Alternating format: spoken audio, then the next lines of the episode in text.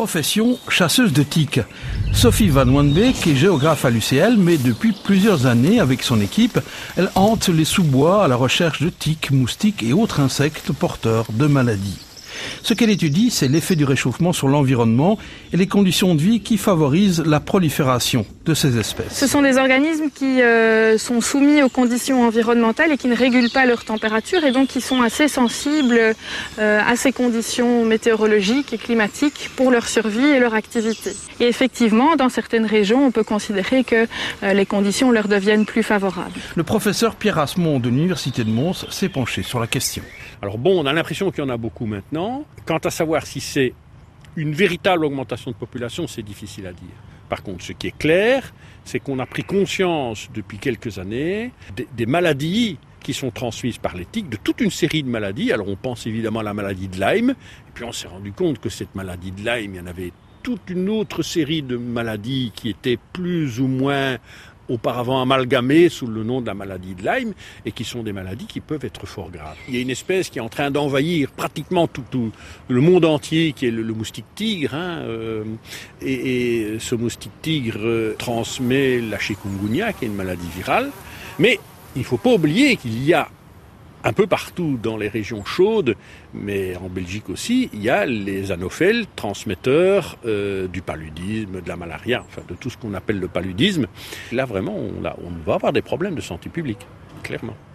Les effets du réchauffement climatique se concrétisent spectaculairement aujourd'hui pour un autre type de pathologie, les allergies.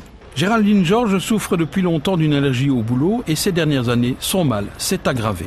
Pour ma part, je dirais que c'est plus étalé dans le temps. C'est-à-dire qu'avant, je savais qu'il y avait une période dans l'année où voilà, j'avais mes allergies.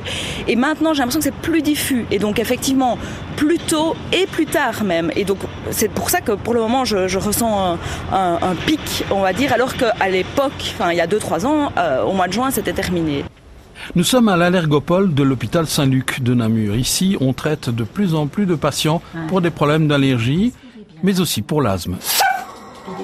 Loin, loin, loin, loin, soufflez, soufflez, soufflez, soufflez, soufflez, encore, encore, encore, vous soufflez, vous soufflez, vous soufflez. Vous... Changement concret qui se marque sur les périodes de pollinisation des frênes, des bouleaux ou des graminées qui s'étendent désormais de la mi-janvier au mois de juin. Je désinfecte un petit peu l'endroit.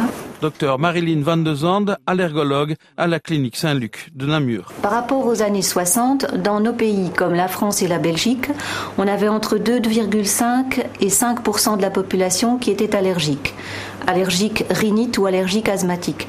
À l'heure actuelle, on est entre 25 et 28% de la population, en tout cas en Belgique, et c'est globalement la même chose dans les autres pays européens. Donc très clairement, en 30 ans, on a vu une augmentation massive des cas d'allergie. Les effets du réchauffement climatique sur la santé sont et seront graves et nombreux.